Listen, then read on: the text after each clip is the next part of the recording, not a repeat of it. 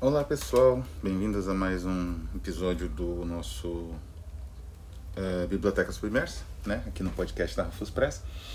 E hoje nós vamos tratar de um tema muito, assim, que tem uma importância fundamental no desenvolvimento do pensamento no Ocidente, especialmente, no desenvolvimento do nossas, da nossa posição em relação ao outro, mas que teve um giro curioso no século XX, especialmente, 21, e que duas obras literárias, assim, duas obras narrativas recentes tentam produzir um giro reverso, né?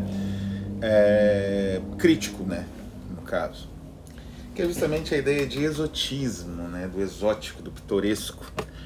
Essa noção do exótico e do pitoresco, ela foi crucial no desenvolvimento tanto estético quanto político e até econômico do Ocidente, né? Essa visão do pitoresco e do exótico está na base, por exemplo, de quase todas as representações artísticas da América, pintado aí pelos grandes né, retratistas e uh, ilustradores, né, do, que se concentraram nos costumes, né, como Rugendá e outros. Eu acho que assim que pronuncia o nome dele, enfim que vieram para o Brasil e fizeram uma representação, digamos assim, é, pitoresca, né? desses elementos exóticos, esses elementos diferentes de um outro universo. Isso ainda alimentou ficções até bem avançado século XX. Então você vejam, por exemplo, um filme como Narciso Negro, um dos meus filmes prediletos, assim, uh, filme, um dos filmes né, produzidos na Inglaterra que eu tenho uma imensa predileção, que tem esse elemento muito forte, já, mas já com um aspecto um pouco mais crítico, né? Mas assim, toda a obra do Rudyard Kipling, escritor, né, nasceu na Índia, viveu lá uma boa parte da vida dele, essa noção terrível, mas que foi essencial no desenvolvimento econômico do Ocidente, do fardo do homem branco, né? Que é essa noção da de ao mesmo tempo você ter que colonizar e civilizar regiões inóspitas do globo, esse seria o fardo, mas isso também traria uma certa delícia, né? uma certa, digamos assim, volúpia, por conta das novas formas, dos novos corpos, dos novos alimentos, enfim, do, do, do sensório, do tátil, que o universo, digamos assim, exótico evoca, não é? E esse filme Black Narcissus exatamente trabalha isso mas já no sentido de uma contradição insolúvel, né? Desse, tanto do projeto civilizatório do fardo do homem branco, né? quanto dessa, digamos assim, possibilidade de aproveitamento desse novo universo, aproveitamento sensorial voluptuoso, que era facultado né, aos colonizadores. Mas o que, que aconteceu? Eu falei que no século XX esse processo, esse, o, o elemento exótico teve uma virada. Ele permaneceu no cinema, evidentemente, sei lá, um filme como Tudo por uma Esmeralda. Alguns filmes né, ainda preservam um pouco desse aspecto, do, do exotismo. É, Existem até esses programas de viagem né, que preservam também um pouco isso. Né? Os caras vão para lugares incomuns e aí você assiste, meio que viaja junto e tal ainda existe um processo de exotismo, né? Porque eles são têm dinheiro para visitar coisas diferentes e tal. Mas o que destruiu o exótico foi e que e, digamos assim aliviou esse fardo que eu falei que era essa noção ideológica surgida especialmente na literatura do Kipling, mas de outros autores imperialistas também, né? É... Que é justamente o uma percepção de universalidade de recursos mais ou menos padronizados. Né? Existe um processo de padronização em curso no mundo. E esse processo de padronização é um processo também cultural. Então as culturas elas se padronizam para se tornar mais acessíveis, né? Então aquilo que era, digamos assim, uma uh, enfim, uma algo específico de uma cultura e tal, vai se perdendo alguns princípios, sei lá, de, de até de recepção né, do, do, do forasteiro, do, do visitante, né? Isso vai se perdendo e vai se padronizando dentro do esperado, né? Hotéis e bis, que são um padrão no mundo todo, é, um, um, sistema de restaurantes, de, né, de, de fornecimento de aparatos mínimos de sobrevivência, comida, água, se padroniza e você tem sempre mais ou menos as mesmas coisas em qualquer lugar do mundo. Claro que existem variações. As variações são uh, decorrentes de elementos de crise que não são muito bem controlados pela ideologia liberal, que pela ideologia liberal todos os lugares seriam iguais, né? Você sairia de Nova York e iria para Abu Dhabi, de Abu Dhabi para Lagos, na Nigéria, e de Lagos para La Paz, e todos os lugares seriam iguais. Você teria os mesmos hotéis, teria as mesmas redes de alimentação, não é? Todas elas ali é, ligadas a um capital financeiro global, não é? Esse é o ideal liberal é, o ideal civilizatório do, do fardo do homem branco que implicava o elemento sensorial e voluptuoso, isso simplesmente desapareceu, não é? Então agora se busca mais ou menos uma estabilidade. Então você vai até as pirâmides do Egito, numa viagem turística você não quer passar calor, você vai dentro de um, de um ônibus climatizado. Lá você vai tirar fotos, você também não quer não é o contato com a população é um pouco vedado, né? porque até porque é uma região de crise né? que o capitalismo liberal ainda não conseguiu padronizar e domesticar. Então você tira a foto rapidinho, volta para o ônibus climatizado e vai para uma região do Cairo é, estável, sem miséria, sem crise. Né? Esses elementos destruíram o, o, exotismo, como era concebido, né, sei lá, nos, nas narrativas do Rudyard Kipling, e não que esse exotismo fosse alguma como eu falei, era racista e era um ideário tenebroso, mas foi substituído por algo tão tenebroso quanto, que é justamente a padronização do capitalismo é, e do liberalismo global. O que, que acontece então com as duas obras que estão aqui nas minhas mãos, que é Azerbaijan Tales, de Albert Power, e Sacred and Profane, de Peter Bell. As duas obras, inclusive, estão na minha lista de melhores leituras do ano, que eu publiquei recentemente no, no, meu, no meu perfil no Instagram. Né? E são realmente dois livros espetaculares. Né? Entram aqui no Biblioteca Submersa, embora você não encontre eles em sebos, aliás, seja até difícil de encontrar em qualquer outro lugar. Mas eles com certeza em breve vão estar esgotados, são volumes raros e volumes produzidos em baixíssima quantidade, né? Eu acho que o Sacred and Profane são quantos? 300 exemplares, esse aqui já é o 341 mil, quer dizer, já foi vendido 340 exemplares, né? Quer dizer, 365 exemplares, em breve ele esgota.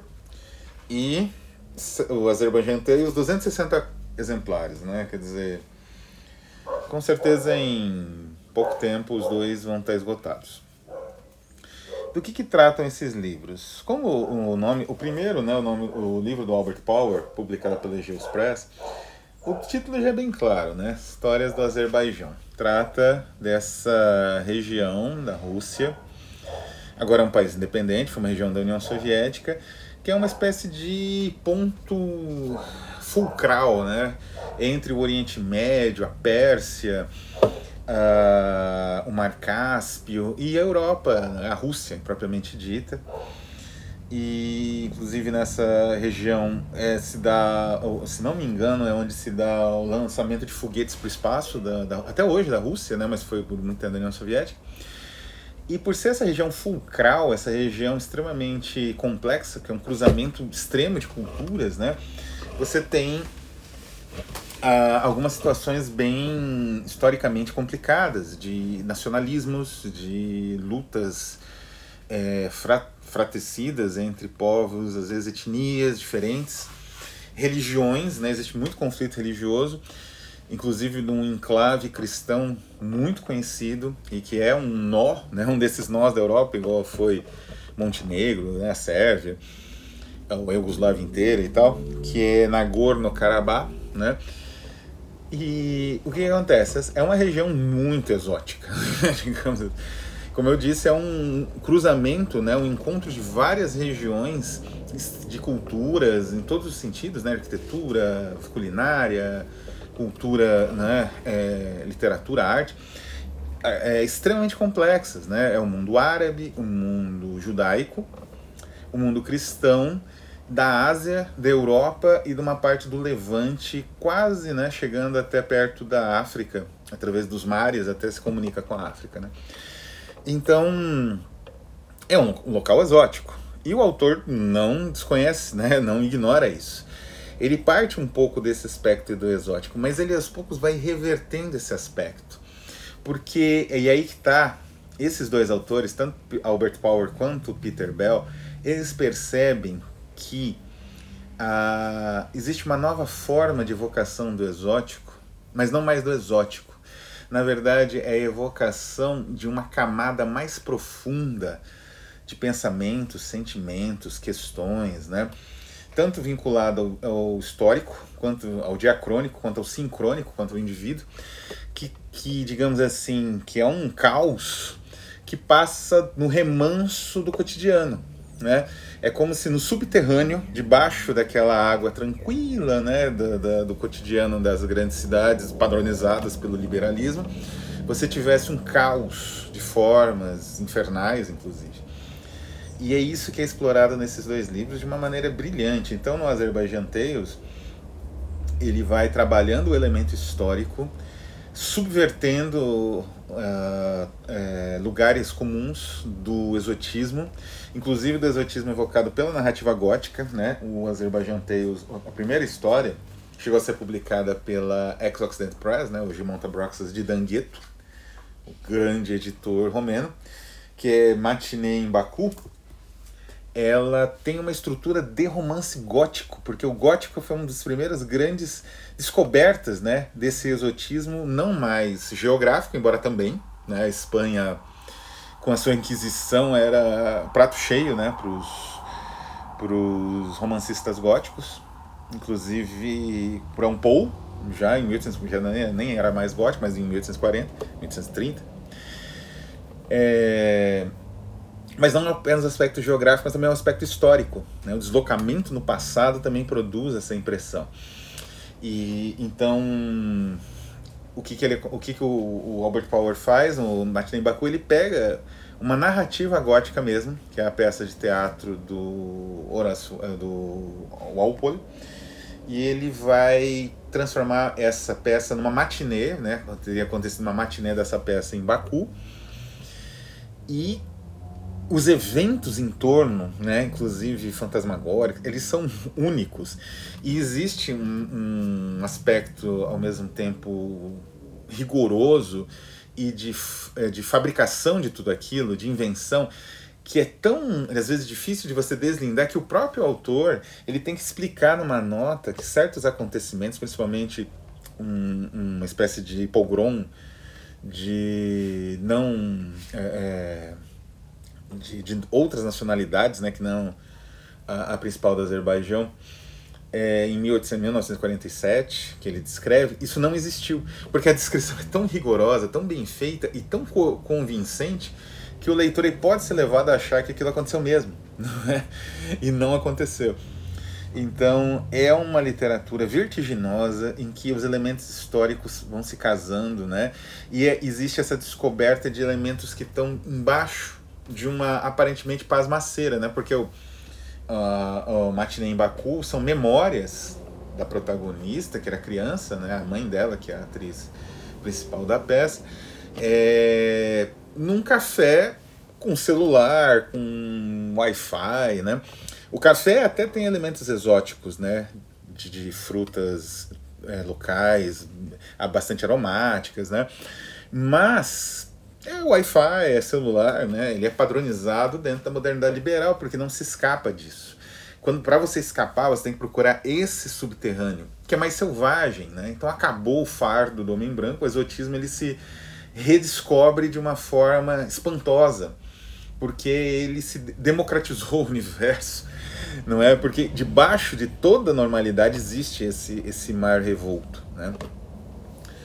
Uh, e os outros contos, né, são três contos longos, quase pequenas novelas, vão na mesma situação. Uh, um dos melhores, que The Pit Crypts of Kish, todos são muito bons, né? É difícil dizer qual que é o melhor.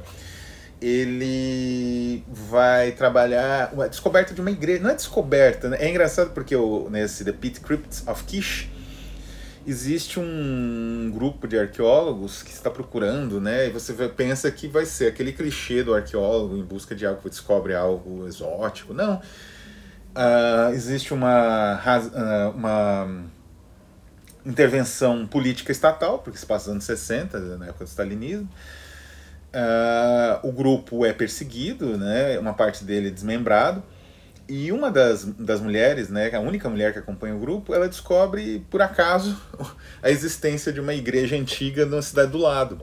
Então é mais ou menos isso que é esse novo exótico, né? Essa, é, esse rompimento com aqueles estereótipos e subversão daqueles estereótipos anteriores que nutriram, como eu disse, a cultura do Ocidente, tanto em um aspecto né, eventualmente até crítico, como o caso do filme Narciso Negro, quanto num aspecto terrível e racista, né, como é o caso da ideia do fardo do homem branco.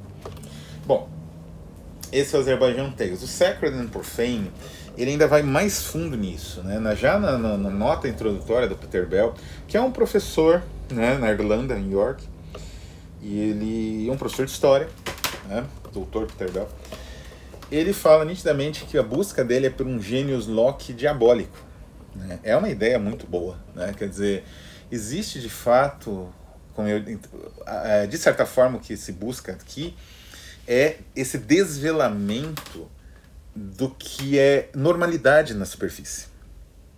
Não é? Então, no caso do Peter Bell, são contos um pouco mais curtos, e ele vai em busca desse desvelamento em várias instâncias, seja na Irlanda natal dele, mas num outro momento histórico, que é o da Grande Fome, né, que aconteceu no final do século XVIII e do século XIX, que gerou inclusive o famoso livro do a modesta proposta do, do Jonathan Swift, né, que era a proposta dos irlandeses comerem os próprios filhos, né. É... Então seja esse momento terrível, não é? Mas historicamente circunscrito e quase que, uh, eu não digo banal, mas pelo distanciamento histórico já normalizado também, né? Porque acho que a grande luta do escritor, de um modo geral, é contra a enorme, o enorme processo de normalização de tudo. Não que isso não seja necessário. Normalizar situações é necessário para que as pessoas possam viver, não é recuperar a, as suas, digamos, seus parâmetros e voltar a ter uma vida mais ou menos regrada, normal. O problema é que essa normalização é quando ela se excede, não é? Quando ela atravessa os, os parâmetros e ela se transforma num processo de aculturação, de padronização, não é, de alienação. E aí sim você está diante de um problema que é justamente o problema é, imposto pelo capitalismo liberal na financeiro na atual estágio né, da nossa sociedade no século XXI. Então ele vai atrás, né, esses dois o que, que eles são, o que, que eles fazem? Vão atrás do, do grotesco, do terrível, né, daquilo que esse, essa padronização liberal, evidentemente, tenta esconder ou uh, suprimir, ou, como eu disse, normalizar né, dentro do livro de história. Você lê, ah, teve um processo de grande fome né, na Irlanda entre o século XVIII e XIX. Tá, sabe, é um dado. Daí você vê dados de morte por paróquia, são dados, né? O que o Peter Bell tenta fazer é recuperar uma instância que significou, que significou realmente esse processo de grande fome, que foi a perda de parâmetros com imigração em massa, a destruição de culturas locais, né? a morte das pessoas, né? a destruição de famílias, de cidades inteiras que desapareciam por conta da fome, né? no caos da, da, da fome. Então é o, já o primeiro conto, né, que é esse sobre a, a, grande fome, que se chama Lullaby, já é brilhante assim, né, por conta disso.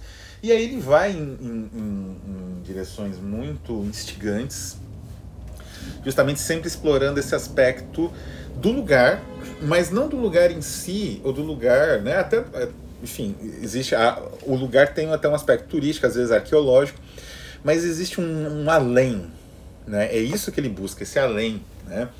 desse lugar. Então, um dos melhores contos nesse sentido que eu destaco, são quase oito contos, né? oito contos exatamente, é o Haunted, que é um dos mais longos também. Né? Ele tem em torno de 20 e poucas páginas. Né? E o Haunted, não, não, são sete contos, na verdade, né?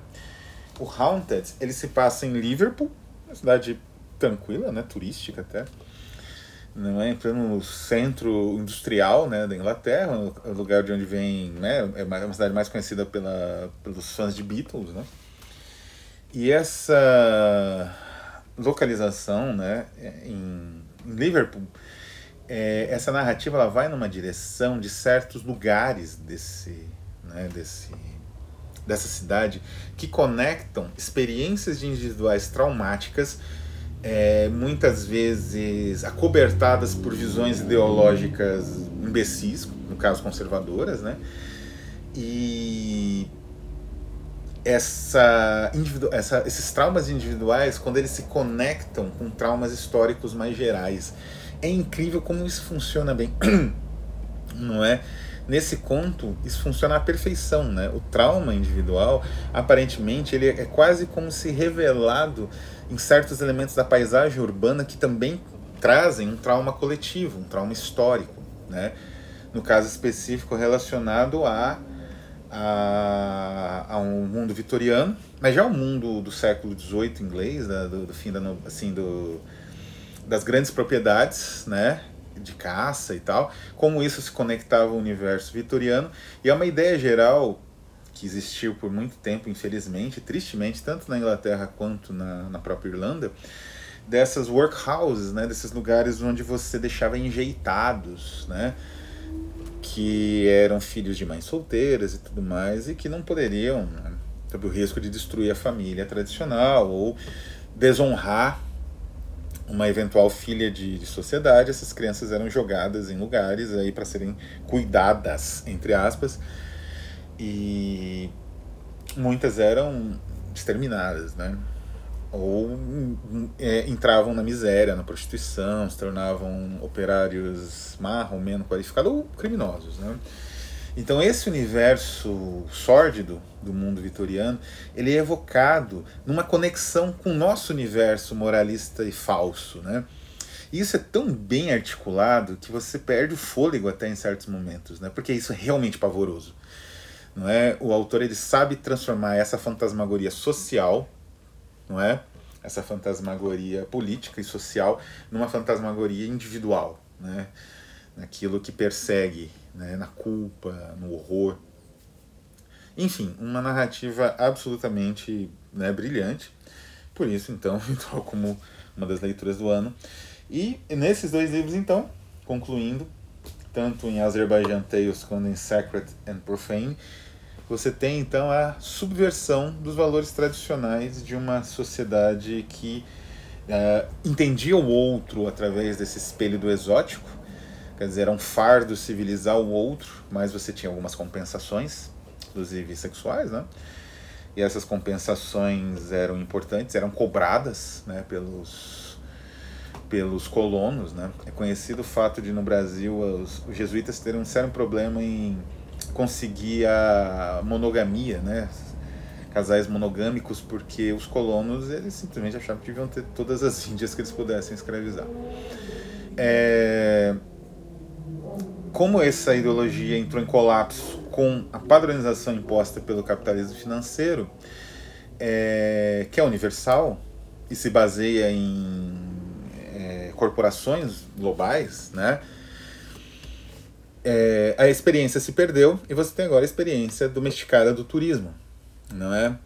Que, se por um lado acabou com o processo racista né, da visão do passado, por outro, significou uma padronização e uma despersonalização universal das culturas. Então, autores como esses dois que eu mencionei aqui e outros, né? Inclusive o nosso querido Tássio Rodrigues Capraneira trabalha nesse, nesse sentido também tentam evocar uma outra, um outro universo, tanto exótico, às vezes o exotismo dentro até de grandes cidades, e cidades assim conhecidíssimas, né? Mas que todas têm esses esqueletos no armário, todas têm uma estrutura histórica, né? Uma, uma digamos assim, uma, uma, uma historicidade terrível, não é? Em geral terrível, que esses autores tentam resgatar, porque essa historicidade pode quebrar a uniformização. Então é isso, eu vou ficando por aqui. Um abraço e até a próxima.